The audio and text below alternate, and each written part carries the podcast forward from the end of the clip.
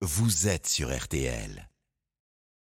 RTL Matin. Avec Stéphane Carpentier. 8h49 en ce dimanche matin, on va donc s'arrêter ce matin euh, en direct sur la situation au Proche-Orient alors que l'armée israélienne qui prépare sa vaste offensive terrestre a annoncé hier intensifier ses frappes sur la bande de Gaza en riposte à l'attaque sanglante du Hamas le 7 octobre dernier.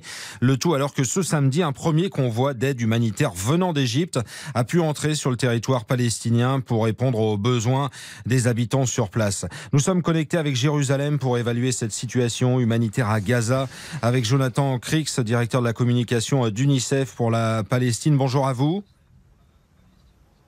Bonjour. Un premier convoi d'aide humanitaire, donc hier, sont combien de camions qui sont arrivés par le poste frontière de Rafah et avec quoi en termes de chargement?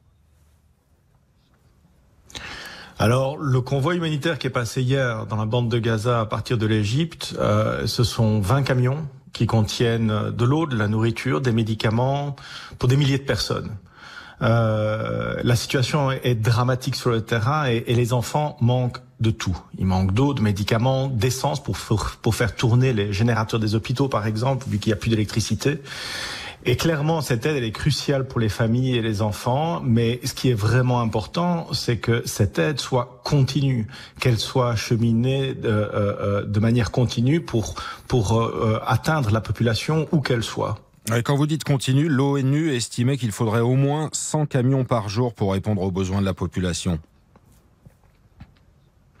Je vais être honnête avec vous. Hein, la, la, le, ce qui est passé hier, c'est une goutte d'eau dans l'océan. Mmh, mmh.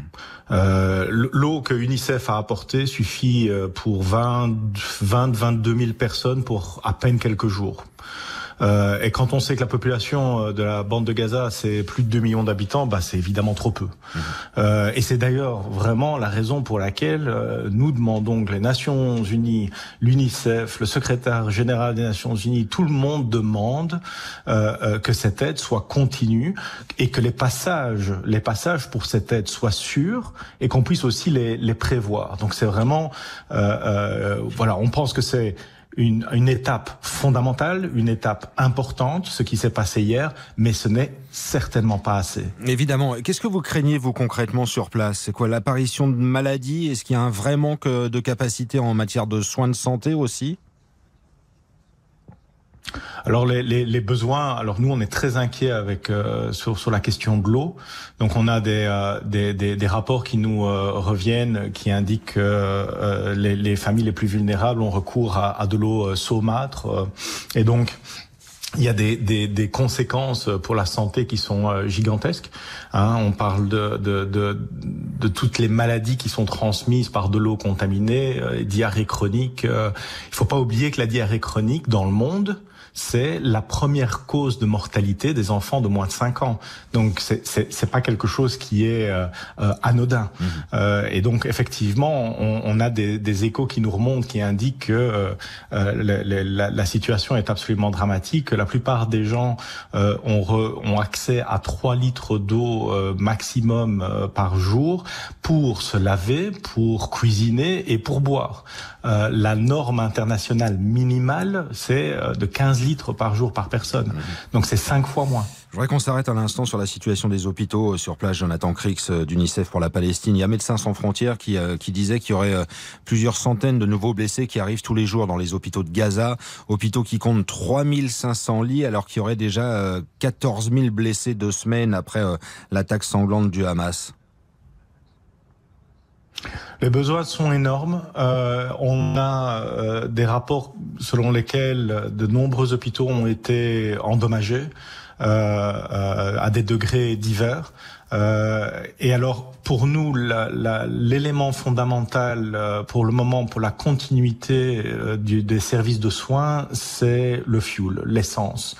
En fait, euh, vu que l'électricité a été entièrement coupée, mmh. la, ces hôpitaux ne fonctionnent que avec des générateurs électriques. Et donc, il faut, il faut cette électricité pour pour pour opérer, pour soigner. Et cette, cette, cette, essence, elle commence, enfin ce fuel pour les générateurs commence à, à, à être vraiment très court, très limité. Je voulais juste donner un exemple très concret. donc l'UNICEF a financé des unités de néonatologie, donc pour les enfants prématurés. Euh, et, et euh, euh, les rapports qu'on a reçus ces derniers jours indiquent qu'il y a 70 enfants prématurés actuellement qui sont sous respirateur.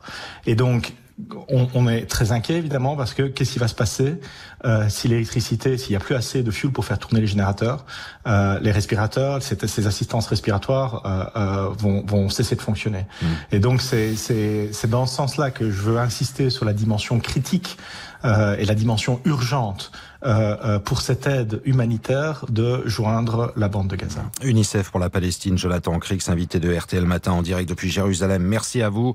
Alors qu'Israël va intensifier ses frappes sur Gaza en vue de la prochaine phase de son offensive terrestre sur cette bande de Gaza et que cette nuit, le Hamas a communiqué en disant qu'au moins 555 personnes, au moins 55 personnes ont été tuées dans la bande de Gaza. Mais c'est une information du gouvernement de Hamas qu'on n'est pas en mesure de vous confirmer.